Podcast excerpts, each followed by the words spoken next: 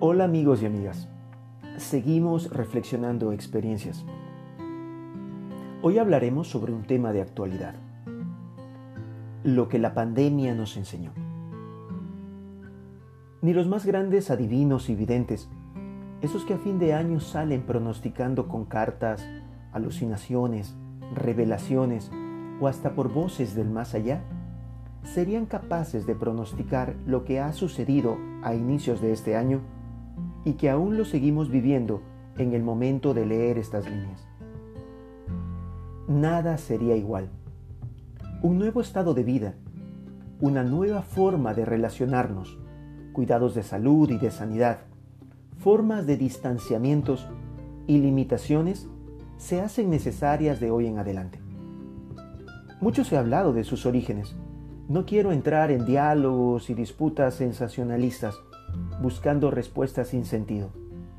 Por el contrario, muchas son las enseñanzas que podemos aprender de este nuevo estilo de vida. Desde la utilización de nuevas palabras.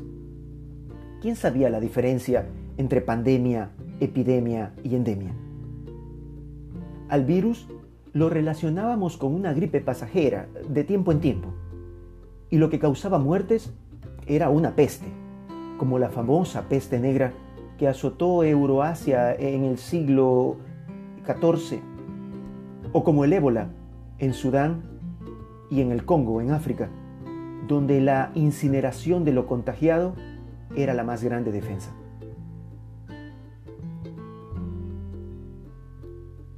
El virus no hizo diferencia entre personas, no vio títulos académicos ni estatus, puestos laborales, cargos públicos o cuentas bancarias pero nos sorprendió con su especial discriminación cronológica. Los niños, los más pequeños, los de menos defensas, los supuestos frágiles, han sido poco afectados en porcentajes y en casos de contagio. Infinitas son las enseñanzas que durante este tiempo hemos podido aprender.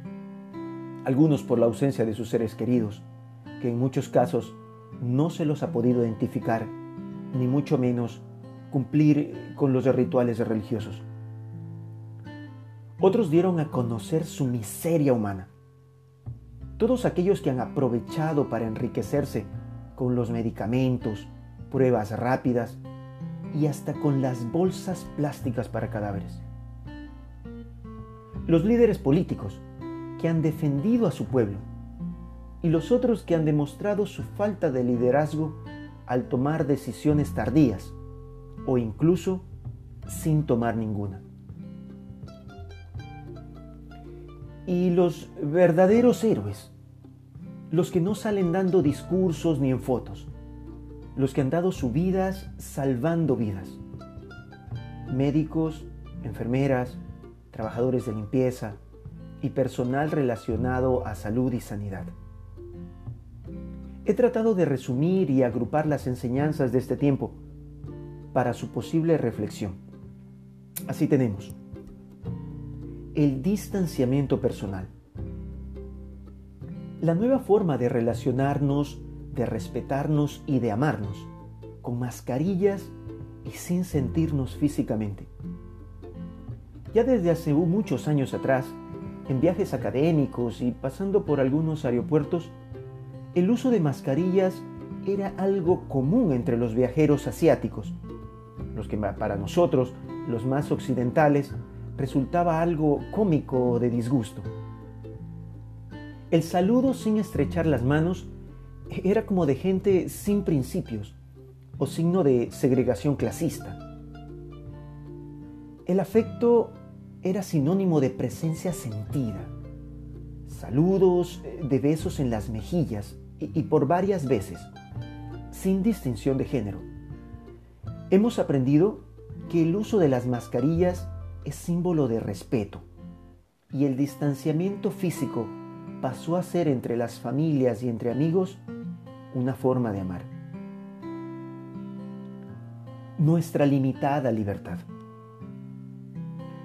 Planes de viajes, reservas de verano, vacaciones de ensueños, visitas programadas, negocios por concretizar, pago de deudas, trabajos por realizar, planes académicos, investigaciones de campo, infidelidades, encuentros deportivos, fiestas familiares, celebraciones religiosas, etc. Todo, absolutamente todo quedó aplazado. Nos pensábamos libres de programarlo todo y de poder realizar a detalle cada acontecimiento planificado. Este tiempo nos ha enseñado que lo imprevisto nos sorprende de verdad y que los cambios nos enseñan a crecer en la capacidad de adaptación. Tener la capacidad de cambiar nuestra mirada egoísta y de no creernos el centro del mundo, de reconocer nuestra fragilidad y limitada libertad. La educación y sus cambios. Los que hemos sido parte de cambios educativos y de propuestas de innovación educativa, conocemos y sabemos las limitaciones de una educación centralizada en los maestros, en los docentes y en la evaluación de conocimientos. Los centros académicos que con sus recursos y tecnologías nos llevan a diferenciaciones clasistas y dividen las sociedades por la falta de oportunidades. El proceso de enseñanza-aprendizaje ha tomado un nuevo rumbo de forma drástica y, sin procesos. Los docentes a dar clases online, sin preparación, sin saberlo cómo hacer, sin los recursos necesarios. Y del otro lado de la pantalla, familias que no están preparadas para este tipo de educación, sin espacios de estudio, sin acompañamiento en dicho proceso y sin los recursos tecnológicos para hacerlo. Sí, lo más complejo ha sido revelado. La falta de acceso a los medios tecnológicos. La Unión Internacional de Telecomunicaciones nos ha revelado que solo el 46.4% de la población mundial actual tiene posibilidad de entrar de estar conectado a Internet. Terrible noticia para quien pensaba que en el siglo XXI el acceso era para todos. Niños que han acrecentado los niveles de deserción estudiantil y que han perdido su posibilidad de cambiar su futuro. Docentes que han tenido que aprender en el camino y familias que deben invertir la mitad de sus salarios en recargas e- telefónicas para poder tener internet por horas. El futuro de la educación de miles de niños se ha visto drásticamente afectado. Un retroceso en la lucha de la igualdad de oportunidades y a la educación de calidad para todos y todas. ¿Qué dirá la Organización de Naciones Unidas con su gran legado de sus ODS, Objetivos de Desarrollo Sostenible, y su Agenda 2030. Cruda realidad para aquellos que son víctimas de un sistema clasista y discriminador, donde la educación es un negocio y no un derecho. Impacto económico. La verdadera situación de la cuarentena está por venir. La pobreza se agudiza, la dependencia económica en la deuda social y la riqueza mundial cada vez en menos manos. Los jóvenes sin posibilidades de crecer laboralmente. Empresas cerradas, aumentando los porcentajes de desempleo. Modelos económicos fracasados y que se mantienen en el poder como un juego de intereses. El poder y las grandes mafias mundiales económicas se han visto reveladas. Todos en cuarentena, en confinamiento obligatorio, pero solo las grandes empresas nunca pararon. Siguen ganando utilidades y creciendo. Los bancos, las corporaciones exportadoras, empresas de telecomunicaciones privadas, todo una segregación socioeconómica. Por otro lado, los laboratorios y las grandes firmas estatales luchan por la vacuna salvadora. ¿Dónde experimentarán sus investigaciones?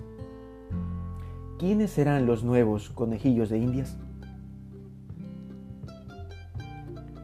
El ritmo social y las de relaciones y de relaciones ha cambiado considerablemente y no serán ya más iguales. Las generaciones que han nacido en estos meses estarán ya sufriendo y adaptándose a esta nueva normalidad. La vida continúa. Es lo único que no se ha detenido. La vida. Los saludo a la distancia. Un abrazo fuerte. Arturo.